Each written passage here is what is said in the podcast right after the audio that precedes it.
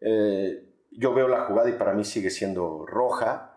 Este, entonces, pues contento de lo que hice, ¿no? Si tuve que expulsarlo, pues, pues lo siento. Las mejores historias del deporte contadas por los expertos y por quienes estuvieron ahí. No te pierdas este nuevo podcast original del diario deportivo Record solo en, Spotify.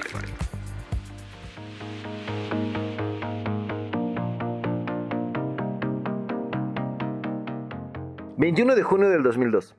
Los cuartos de final de la Copa del Mundo llegaban a la calurosa ciudad veraniega de Shizuoka en Japón. El encuentro, una edición más de la Inglaterra contra Brasil, misma que, como ingrediente extra, tendría el arbitraje de un silbante mexicano. Sí, sí, qué rápido se pasa el tiempo, ¿no? Ya 20 años de que tuve la oportunidad de ser designado para, para dirigir en la Copa del Mundo, representando a, mi país y a la Confederación.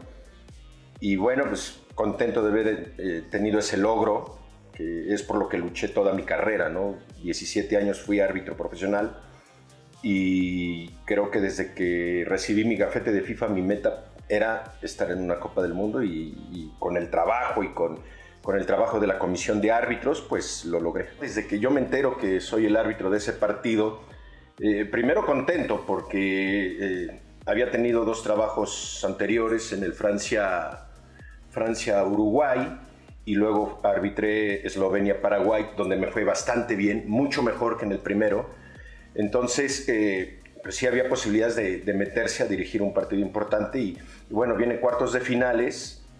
Primero, es un poco raro esto porque en la misma junta que, nos reúnen, ese día dicen quién se regresa a su casa y quiénes vamos a arbitrar, ¿no? Entonces, eh, primero sí hablan de la gente que, va, que regresa a sus, países y luego ya nos dan la noticia del, partido, ¿no? Entonces, eh, era un partido que, en verdad con la plática que tenía yo con todos los árbitros europeos y de todos lados, pues era un partido que todos querían y bueno, corrí con la suerte de que de yo ser el designado, ¿no? Y me causó mucho, mucha emoción porque yo sabía que ese partido iba a, ser visto en, todo el mundo. Cuando llego al Brasil-Inglaterra, pues era la cuarta vez que yo le arbitraba a Brasil en, dos años. o sea, porque le arbitré en Juegos Olímpicos, luego le arbitré partidos amistosos en Estados Unidos y le arbitré dos partidos en eliminatoria.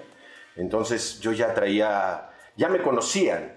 El, que me hablaba por mi nombre era Roberto Carlos. Él sí se grabó mi nombre y siempre me decía Felipe, Felipe.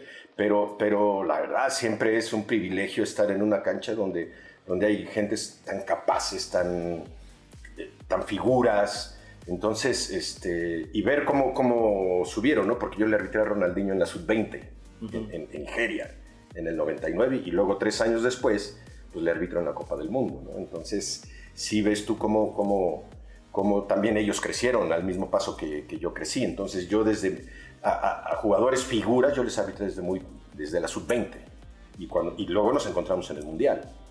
Minuto 49. Shizuoka Stadium Copa. Paul Scholes regala una falta sobre Cleverson. La distancia parece no ser de peligro.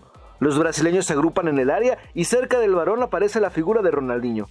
El once brasileño no se anticipa, espera el silbatazo y mete un disparo al ángulo derecho de David Seaman. El estadio estalló, pero solo para que cinco minutos después volviera el silencio cuando Felipe Ramos Rizo mandó temprano a las regaderas al autor de uno de los mejores tantos en la Copa del Mundo enmudeció el palenque, todo el mundo se quedó callado, porque digo, era extraño ver que, alguien expulsara a Ronaldinho. No sé si era su primera expulsión o no, no lo sé. Creo que era la segunda que recibía en toda su carrera, pero este era en la Copa del Mundo. Entonces cuando yo lo expulso, como que se oye un silencio así en todo el estadio, tremendo. Entonces yo, yo volteé a ver a mi asistente porque sentí el sensor, en ese tiempo usábamos sensor con la bandera, volteé a ver, volteó a ver a Héctor Vergara que le tocó muy de cerca esa jugada o de frente y volteo y me hace la señal que muy bien con, con su dedo me, me, dice muy bien, muy bien, bien expulsado. entonces fue cuando yo me sentí mucho mejor. Digo, yo estaba seguro de la expulsión, pero cuando una persona que es tu compañero te dice bien, dale, bien expulsado, como que te entra todavía mucho más confianza de lo que estás haciendo, ¿no? Entonces, pues ya después de que lo expulsé, como que el, estadio enmudeció un ratito, unos segundos, y fue cuando ya llegó Roberto Carlos, Ronaldo, Cafú, llegaron todos a, preguntarme que por qué lo echaba, ¿no? Ronaldinho no, me dijo nada. Pues ya, ya les expliqué cuál era la razón de la, de la expulsión. Y después de un golazo, porque acababa de marcar un golazo acababa De anotar, acababa de anotar. Eh, Betkan llegó y me decía del tiempo, que, que, por favor acelerara el partido. Entonces yo le dije, ¿sabe qué? Espérese a que salga y yo, yo añado lo que, lo que se tenga que añadir. Y ya salió Ronaldinho y el partido se puso muy, digo, complicado, no para complicado para Brasil, porque Inglaterra se les fue encima. Entonces lo que yo traté de hacer es que todo fuera muy claro, ¿no? Si había un penal, que fuera muy claro, si había un gol, que fuera muy claro. Y afortunadamente para mí, pues de, creo que fue el minuto entre el 15 y el 20 cuando lo expulsé, algo así, eh, todavía me quedaba 25 minutos, me faltaba mucho, ¿no? Entonces, este pues sí piensas en todos los escenarios, ¿no? Si empata Inglaterra, si anota Brasil, entonces vas viendo qué, pasa. Pero este, sí, yo creo que fueron unos minutos de mucha concentración y, y, bueno, pues ya había decidido expulsarlo. No, nunca me arrepentí de nada, no me arrepiento de haberlo hecho. Eh, expulsé cuatro en el Mundial, él fue el cuarto jugador que expulsé. Entonces, pues no, no me arrepiento de eso. Eh, yo veo la jugada y para mí sigue siendo roja. Este, entonces, pues contento de lo que hice, ¿no? Si tuve que expulsarlo, pues, pues, lo siento, me lo he encontrado dos veces más y siempre nos acordamos de, cuando, cuando lo expulsé en el Mundial. Felipe Ramos Rizos se retiró en 2003. Dejó un legado, dejó escuela y dejó actuaciones de calidad, no solo en una Copa del Mundo, sino también en dos Copas Oro, siete finales de Liga MX de manera consecutiva, una final olímpica en Sydney 2000, además de ser el último silbante mexicano en pitar en tres confederaciones diferentes. Hoy Ramos Rizo es más que una expulsión o que un partido en un mundial.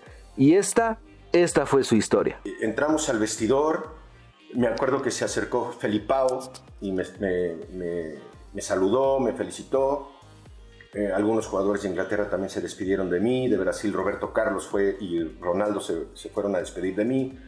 Entonces, no, digo, todo terminó bien, entramos al vestidor, eh, eh, el primero que me abrazó fue Héctor Vergara, bien, y hablábamos en español, y luego ya eh, con, con, los otros que hablaban por inglés, con Ali Busain, que fue mi cuarto árbitro, me dijo, perfecto, la roja perfecta, te felicito, muy bien, todo muy bien. Y hasta él me decía, ¿te seguro vas a una semifinal o a la final? Él me decía. Digo, no, digo, mira, yo con este estoy más que feliz, pero si viene algo más, padrísimo, para eso trabajé. No, no, no, no, no, tú vas a seguir, vas a ver, tú vas a seguir. No, pues gracias y contentos todos, ¿no? No, digo, el, visor, para el visor, que era una persona, me parece que de Qatar, bajó y me felicitó y me dijo, bien, bien la roja, te felicito, muy bien, muy bien. Entonces, pues ya, muy contento, ¿no? De, pues todos me felicitaron, dije, pues creo que hice bien las cosas, ¿no? Y ya luego cuando regresé yo al hotel eh, en, en Tokio, pues hubo la reunión con todos los árbitros. Para los europeos, algunos comentaban que había sido exagerada. Platiqué con Pierluigi y él me decía, Felipe, creo que fue un poco exagerada, acababa de anotar un gol. Y bueno, si el que haya anotado un gol no, no, no quiere decir que yo le tenga que perdonar la tarjeta roja. Pues lo siento, le digo, para mí es roja y la sigo viendo roja. Y hasta ahí quedó.